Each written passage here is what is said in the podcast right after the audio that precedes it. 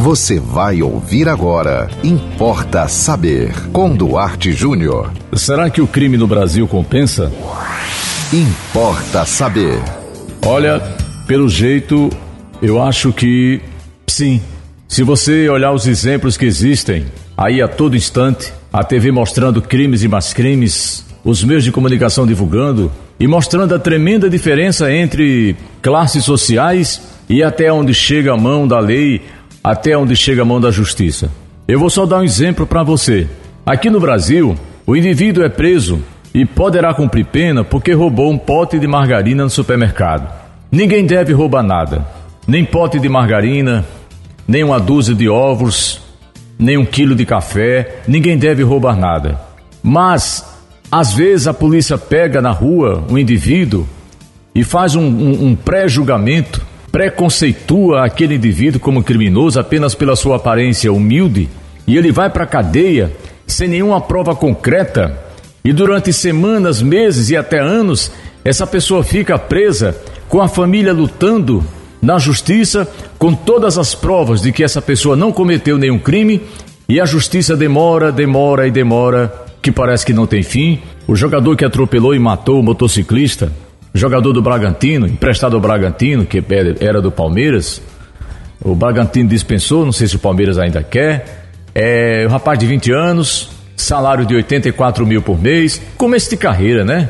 Para um grande clube é um salário até pequeno, 84 mil para um jogador em começo de carreira, 20 anos, que ainda não apareceu nacionalmente. O que é que acontece? O cara vem de uma balada no início da manhã, alcoolizado, atropela e mata um motociclista, o pai de família que saiu de casa naquele momento para ir para onde? Para o trabalho, ganhar o seu pão de cada dia para ele e para sua família. Isso foi na madrugada. Na, de manhã, de manhã para tarde, no mesmo dia, no mesmo dia, esse jogador já não estava preso. Ele já estava em casa porque ele pagou uma, uma fiança de 242 mil reais. Aí eu não sei, não sei se foi ele que pagou, não sei se foi o Bragantino, não sei se foi o Palmeiras. Bom, apareceram 240 mil reais para tirar o jogador da cadeia, para ele não dormir, nem dormir no dia seguinte na cadeia.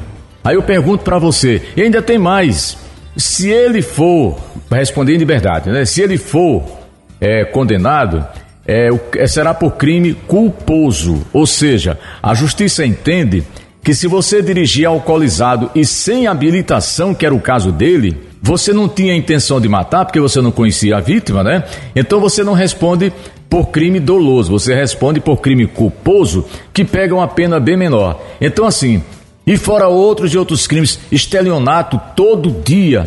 Milhares e milhares de brasileiras e brasileiros são vítimas de estelionato. É, é a quadrilha do Pix, é a quadrilha do sequestro relâmpago.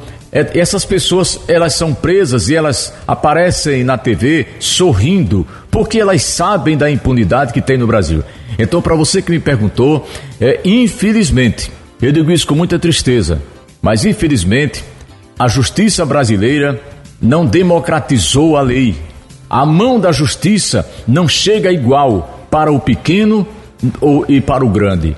Portanto, sou obrigado a lhe dizer que, infelizmente, no Brasil, o crime compensa. Importa saber. E você pode mandar para nós também a sua mensagem, a sua dica, a sua história, a sua dúvida, a sua pergunta aqui para Importa Saber. Anote nosso WhatsApp 98749 5040. Siga-nos no Instagram, duarte.jr. E você nos acompanha três vezes ao dia, de segunda a sexta aqui, na 91.9 FM, 10 da manhã, 1 da tarde e 10 da noite. E até o próximo Importa Saber. Você ouviu Importa Saber com Duarte Júnior.